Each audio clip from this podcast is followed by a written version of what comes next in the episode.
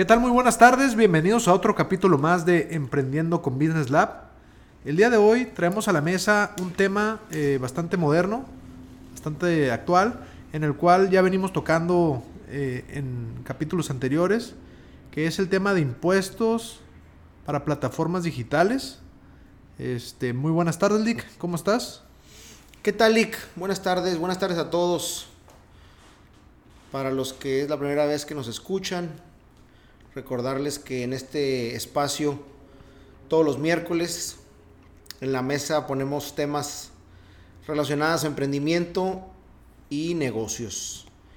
Y el día de hoy, pues, como lo prometimos la semana pasada, vamos a compartirles algunos comentarios, algunas cuestiones relacionadas con la ley eh, y sobre todo algunas maneras en cómo se ha tomado en, sobre todo por el momento, el, tema este de impuestos sobre plataformas digitales. Tú, ¿qué plataformas digitales utilizas? Pues digo, básicamente Uber, Netflix, Amazon, digo las principales, ¿no? Creo, este, alguna vez he utilizado plataformas como Rappi o algo así, pero en, en segundo término, ¿no? Sí, creo que creo que de cajón todos utilizamos las, las, pues las más populares, ¿no? Las más grandes, las que tienen mayor alcance, eh, a lo mejor las primeras que, que abrieron o salieron al mercado. Pero digo, como ejemplos tenemos eh, de diferentes índoles. Por ejemplo, en el sector de servicio de, de servicio a domicilio, ¿no? Por ejemplo, en cuestión de comida, pues obviamente tenemos a Uber, tenemos a, bueno, Uber Eats, tenemos a Sin Delantal y tenemos a... Hay otra plataforma en, el, en el sur, Rappi, que viene de Colombia, ¿no? Eh, y luego, por ejemplo, tenemos pues otras plataformas digitales que son todas las redes sociales, Instagram, TikTok, eh, YouTube, Facebook, WhatsApp. Eh, pues por ejemplo en esta, en la que nos escuchan, que es Spotify, ah, tenemos las plataformas en donde sea, son de ventas, ¿no? Venta de productos o servicios.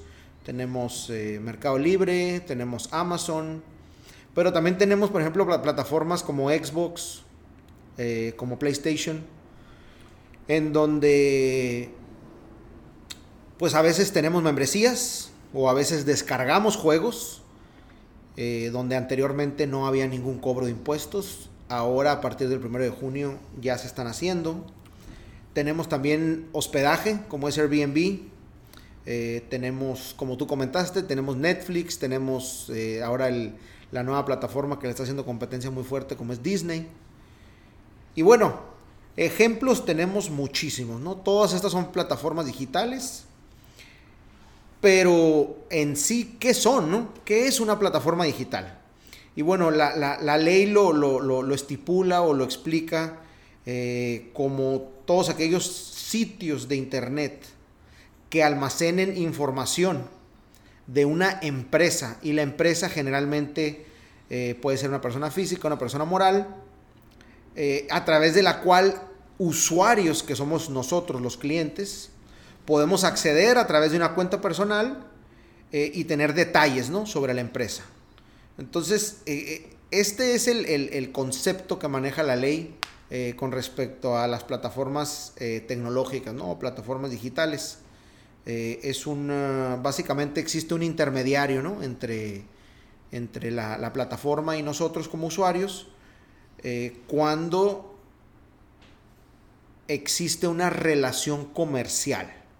O sea, por ejemplo, en el caso que comentabas tú, de Netflix, pues en realidad no hay un intermediario, ¿no?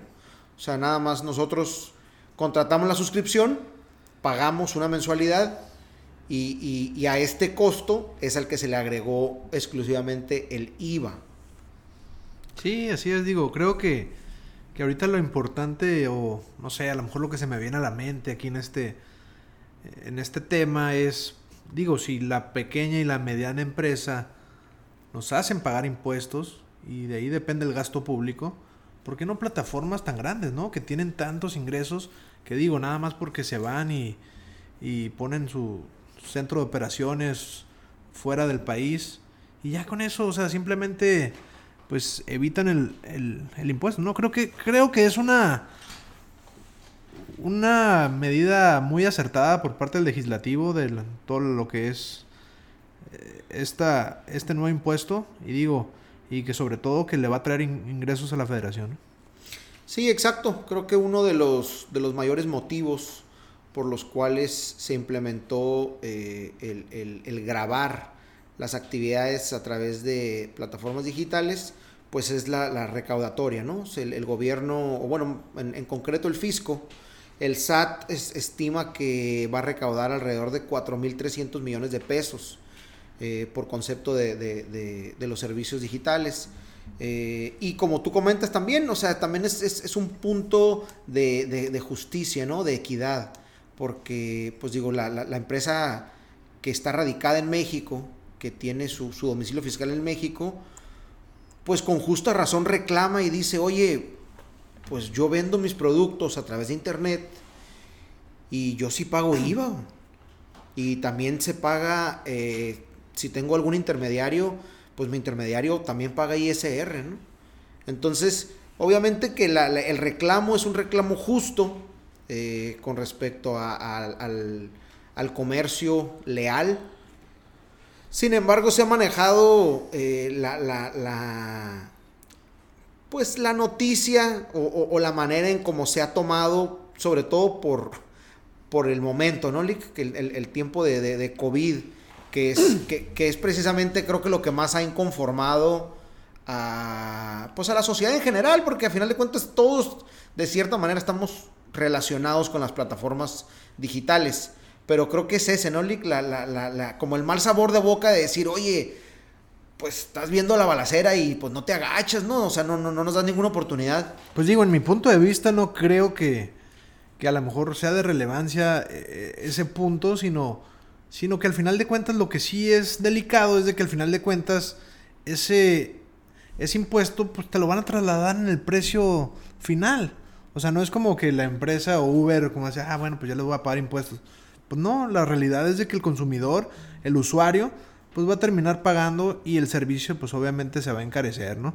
Pero pues bueno, o sea, creo que, que también, pues debe, debe de ser equitativo, debe de ser justo para todos, para el taxista, para el del, no sé, o sea, para todo, el del camión, o sea, para todos debe de ser justo, puesto que todos pagan impuestos, contribuyen para el gasto público y pues vaya, no, o sea, no van a llegar a tu casa prácticamente, se van a llevar las ganancias y se van a ir sin pagar, ¿no?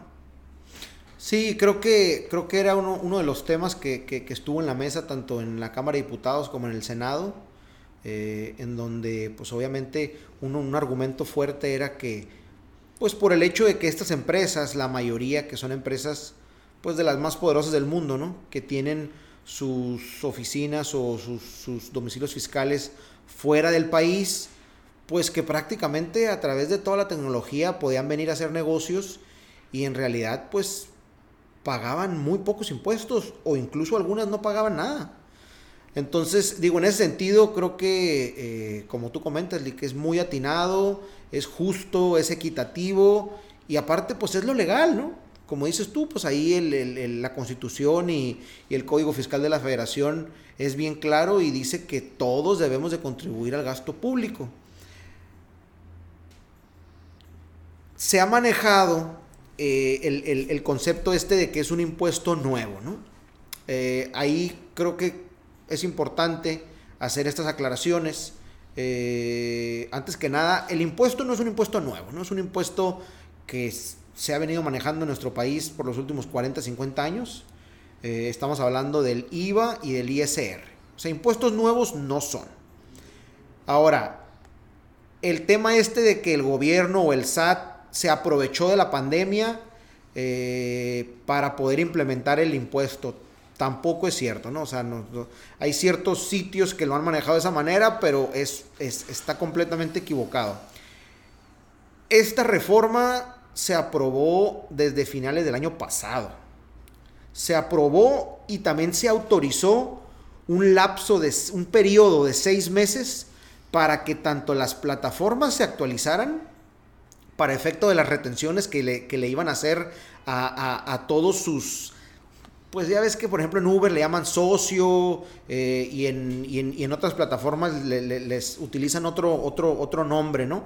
Pero bueno, con todos, con todos sus socios comerciales y también para que finalmente el usuario, o sea, nosotros que somos los que disfrutamos de las plataformas digitales, pues que también que estuviéramos enterados del nuevo cobro que iba a haber. Pero bueno, entonces, no, no es un impuesto nuevo.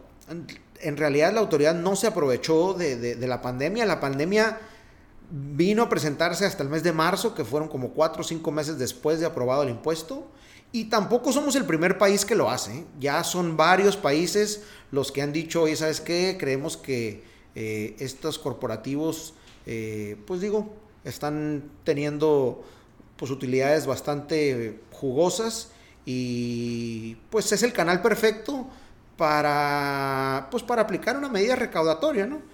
Ahora, si en sentido estricto el recaudatorio el gobierno a lo mejor pareciera ser como ventajoso, pues probablemente, ¿verdad? A lo mejor a todos nos hubiera caído bien, a lo mejor una prórroga de, así como se hizo con la declaración anual de las personas físicas, a lo mejor una prórroga de uno, dos o tres meses, a lo mejor nos hubiera caído bien, sobre todo a aquellas personas o aquellas familias que ya venían eh, teniendo un ingreso importante pues a través de las plataformas, ¿no? Sea, por ejemplo, pues como tú comentas, un, repartidor en Uber, ¿no? O un, eh, un chofer en, en, Uber, o alguien que ofrece el servicio de, de host, ¿no? Que, que, que es este el prestador del servicio de arrendamiento de inmuebles cuando él no es el dueño, pues. O sea, él nada más ofrece el servicio a ciertos propietarios de inmuebles de ser la persona que se encarga de la administración de, la cuenta, de mostrar la propiedad, de entregar las llaves, de revisar que la propiedad esté en, en, en, buenas condiciones cuando la persona que la renta se retira. Entonces, esta persona no es el dueño de la propiedad, pero es el host y él recibe una comisión por este, por este servicio. Sin embargo, este tipo de servicios no, no, estaban teniendo retenciones a partir del primero de junio para atrás. Entonces creo que por aquí es en donde está como ese sentir de, de, de, abuso ¿no? de, la autoridad. No sé qué, qué, qué, qué opinas, Lick. Pues digo, básicamente lo que comentas, Lick, o sea, la verdad es de que, de que yo en lo personal estoy a favor de que sea equitativo, de que sea proporcional a las ganancias. Y digo, o sea, también esto va a traer beneficios también para los usuarios, ¿no? O sea, en el sentido de que, pues bueno, ya vas a tener una factura, una factura, no precisamente una factura, sino un comprobante fiscal con lo que tú puedas deducir si obviamente eh, esto eh, está vinculado precisamente a tu actividad profesional, ¿no? Entonces, pues digo, esto es un beneficio, digo, clave, ¿no? Yo creo que para para todas las personas aquellas que, que pues quieren derogar también los gastos, pues que también tengan esa, esa facilidad, ¿no? De que sea una empresa que esté, que esté, ya no sé si esté trasladando un impuesto o lo que sea, que pues que sea efectivamente cobrado y que, y que puedas deducirlo, ¿no? Sí, creo que lo que comentas, Lick, es bien importante. De hecho, se presentaba mucho en la plataforma de Airbnb. Si tú como, como líder de un equipo de trabajo querías hacer una cena de Navidad, querías llevarte a tu equipo de trabajo un fin de semana al campo, a, la playa y querías rentar una casa por un fin de semana, Airbnb no tenía la manera de expedirte una factura para que tú pudieras deducir el gasto. ¿Por qué? Pues porque Airbnb no tenía esta infraestructura. Entonces, si tú solicitabas una factura, no era posible que la obtuvieras. Entonces, en, en ese sentido, lo que tú comentas, Lick, estoy completamente de acuerdo.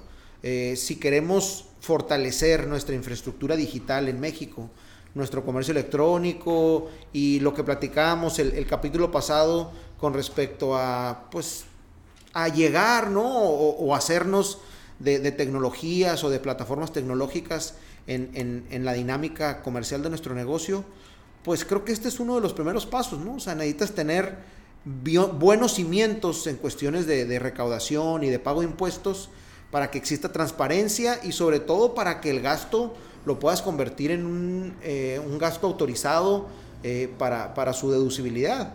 Entonces, en ese sentido, estoy completamente de acuerdo contigo. Y, y ojo, ¿no? ¿no? No es una factura como un CFDI, o sea, como tal, eh, ya que la resolución miscelánea fiscal 2020 establece que las personas que son residentes en el extranjero que provean servicios digitales en México deberán emitir comprobantes de las retenciones efectuadas.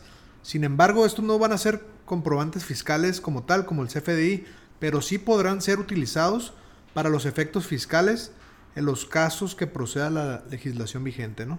O sea, pues no, no, no va a ser una factura como tal, pero obviamente esto sí va a amparar para cualquier gasto de, deducción, vaya, este, en, tu contabilidad.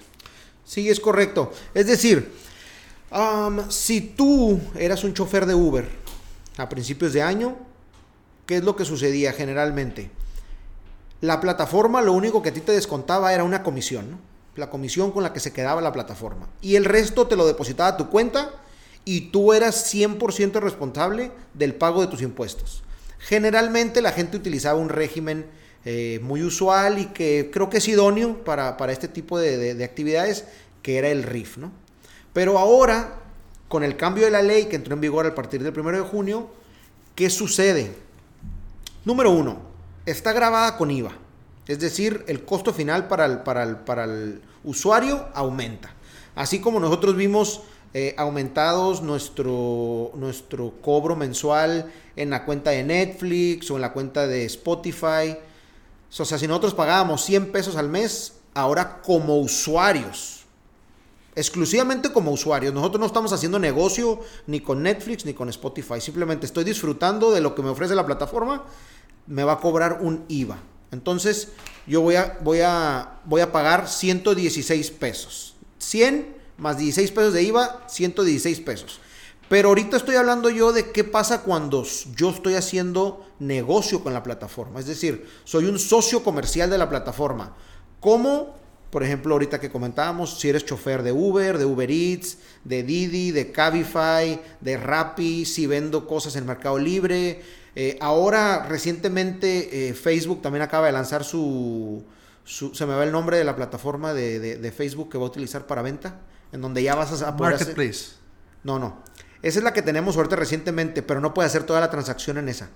Pero, pero eh, Facebook acaba de lanzar hace cuestión de dos semanas.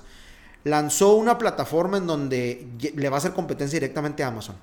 Es decir, tú ya vas a poder hacer transacción, le vas a pagar a Facebook, Facebook te va a pagar a ti descontándote tu comisión y las retenciones que marca ahora la nueva ley. Entonces ya a través de Facebook ya se va a poder hacer compra y venta de productos. Pero bueno, hoy por hoy nosotros con Facebook no hacemos negocio. Es más, inclusive hasta cuando, cuando Facebook te paga por cierta publicidad, tú no estás haciendo negocio con Facebook. ¿Por qué? Porque el que, el que paga no es el, no es el cliente final, pues, sino tú tienes una relación con Facebook directamente.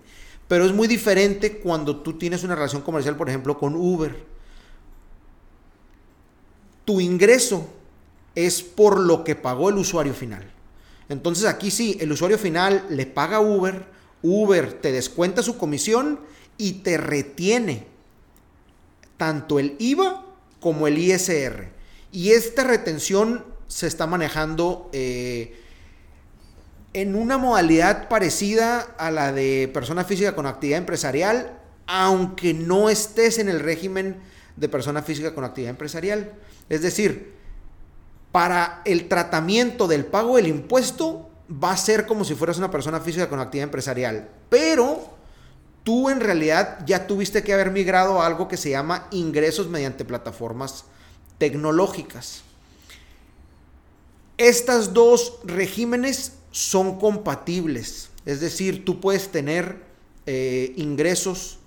Por ejemplo, si tú me dices, sabes que yo soy dentista, pero también en mis tiempos libres soy Uber. Ok, el régimen de persona física con actividad empresarial y el nuevo, que no es un régimen, es como un tipo de facilidad para hacer el pago de, impuestos de estos ingresos, ¿no? A través de, plataformas tecnológicas. Pueden eh, coexistir. Estos inclusive puede coexistir aunque tú fueras un asalariado o inclusive aunque obtuvieras ingresos eh, a través de arrendamientos. El único que históricamente lo sabemos, con el que no puede coexistir es con el RIF. Eso sí lo sabemos. El RIF no puede coexistir con persona física con actividad empresarial. Entonces, Por ahí se ha escuchado que las plataformas, para efecto de estar al día con los lineamientos fiscales, habían estado presionando a todos sus socios o a todos sus miembros para que actualizaran su RFC. Y creo que los habían estado como tratando de, no de convencer, pero les estaban dando la opción de que se cambiaran de RIF a eh, personas físicas con actividad empresarial. Mucha gente lo hizo y desde mi punto de vista creo que es un gran error. ¿Por qué? Porque acuérdense que si nosotros nos salimos de RIF, no puedes volver. No puedes volver. Y ahora los ingresos a través de plataformas tecnológicas ya no las puedes seguir eh, mm, enterando a través del RIF. Pero lo que sí puedes hacer es, si tú sigues teniendo tu papelería, sigue enterando los ingresos de, tu papelería a través del RIF y todos tus ingresos en las plataformas digitales a través de esta nueva modalidad que no le queremos llamar régimen porque no lo es, pero se llama ingresos mediante plataformas tecnológicas pero no abandones el RIF. Y si por alguna razón el único ingreso que tú tenías era yo soy 100% eh, chofer de Uber. Ah, bueno, declara tu RIF en ceros y migra todos tus ingresos a plataformas tecnológicas, pero no cierres el RIF. Sé que mucha gente había estado cometiendo, eh, pues no, tampoco le quiero llamar el error, pero eh, había estado migrando de RIF a persona física con actividad empresarial. La carga tributaria es mucho mayor y también la carga administrativa. Acuérdense que las personas físicas con actividad empresarial pagan, digo, perdón, presentan declaración mensual y presentan declaración anual. Estamos hablando de 13 declaraciones al año. Y el RIF, el régimen de incorporación fiscal, presenta declaraciones bimestrales, es decir, nada más presenta seis declaraciones al mes. 6 contra 13, estamos hablando de un aumento como el 60%, por, no, como del 100% en cuestión de carga eh, fiscal y, y administrativa. Y ahora, sé que también hay mucha gente que antes del 1 de junio decía, oye, yo ni RFC tengo. Es más, no sé ni qué son las obligaciones fiscales. A mí, eh, la plataforma de Uber o la plataforma la que utilizaras, Amazon o Mercado Libre, me depositaba directamente a mi cuenta y yo ni impuestos pagaba. Bueno, entonces tienes la opción, o más bien, en, cuestión de ingresos por plataformas digitales, eh, tienes la opción, estás obligado a utilizar esta nueva modalidad de ingresos mediante plataformas tecnológicas. Solo recuerden, la única opción que no se puede mezclar es RIF con personas físicas eh, con actividad empresarial. Eh, y bueno, Lick, a manera de mi opinión personal, considero que sí es una medida justa, eh, que si bien es cierto se nos ha convertido en una carga, pero la mayoría de las plataformas pueden, ser llegar, pueden llegar a considerarse un pequeño lujo para todos aquellos usuarios. Ya que tal vez a lo mejor, no sé, pedir eh, comida por Uber Eats. Te digo, o sea, no sé, a lo mejor lo pudieras hacer caminando, lo puedes, o sea, sí, sí tiene un, matiz de, cierto lujo, ¿no? Eh, y por otro punto, eh, si has decidido emprender un negocio con estas características, hay que tener el ojo bien puesto en este impuesto ya que lo comentamos, no es nuevo, sin embargo, ha ampliado sus tentáculos y tiene la mira a este tipo de actividades. Sí, Lick, eh, completamente de acuerdo. Eh, hay, que, hay que siempre tomar en consideración que si estamos dentro de estos rubros, si tenemos ingresos eh, bajo estas plataformas, antes de hacer cualquier cambio, antes de enviar cualquier tipo de información a la plataforma con la que estamos trabajando. Eh, siempre hay que acercarnos a algún asesor financiero, a un contador, a un abogado fiscalista que, pueda analizar nuestro, nuestro caso en concreto. Eh, en, recapitulando así rápidamente, hay que distinguir entre el impuesto que nos cobran como usuarios de las plataformas. O sea, yo escucho música en Spotify y me cobran a ese nada más me van a cobrar el IVA y lo voy a pagar en mi pago mensual. Si pagaba 100 pesos, ahora voy a pagar 116. Pero es muy diferente el impuesto que se le está aplicando a, los, a las personas que hacen negocio con las plataformas. Todo el que vende en Amazon, todo el que vende en Mercado Libre, eh, todos los que son choferes que ruletean ahí en Uber, en, en, Cabify, en Rappi, eh, todos, el, que tiene ventas ahora en las nuevas plataformas de, de Instagram o las que va a ver en Facebook, todas estas personas anteriormente al primero de junio recibían íntegro su dinero restándole las comisiones de la plataforma. A partir del primero de junio ya no sucede esto.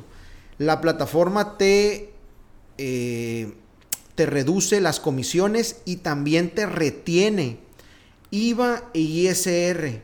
Y ahora a lo mejor te puede estar preguntando, bueno, ¿y cuánto me van a retener? Va a depender de dos cosas. Una, del giro en el que tú hagas negocio y dos, del monto del ingreso. Es decir, la retención que te va a hacer la plataforma va a ser diferente si tú entregas comida, si tú rentas inmuebles, por ejemplo en el caso de Airbnb, o si vendes productos y servicios como en el caso de Mercado Libre. El porcentaje es diferente. Y también depende de qué tantos ingresos tengas. Pero más o menos no va a exceder entre el 8 y 10%. No quiere decir que esto es lo que vas a pagar de impuestos, es lo que te está reteniendo la plataforma. Después, cuando tú hagas tus declaraciones, ya sea mensuales eh, o bimestrales, dependiendo de tu porcentaje de ingreso que tengas en cada rubro de estos, entonces tú vas a hacer el cálculo si ya pagaste suficiente o no pagaste suficiente. Para esto obviamente te tienes que asesorar, digo, es la recomendación de nosotros, asesorarte con un contador para que te tomen en consideración estas retenciones que te está haciendo la plataforma y que finalmente obviamente pagues la diferencia, ¿no? Eh, entonces digo, nada más es, importante hacer esta, esta diferenciación entre los que disfrutamos de la plataforma y los que hacen negocios con la plataforma. Y finalmente, eh, pues no queda más, más que recordarles que tenemos eh, nuestros episodios semanales eh, el próximo episodio eh, probablemente tengamos un invitado, no queremos dar nombres todavía ni temas, pero tendremos un invitado, es un tema bien interesante y el día de hoy pues nos les agradecemos por habernos escuchado y por haber estado con nosotros este miércoles. Lick, gracias, nos vemos la próxima semana. Muchas gracias, saludos a todos.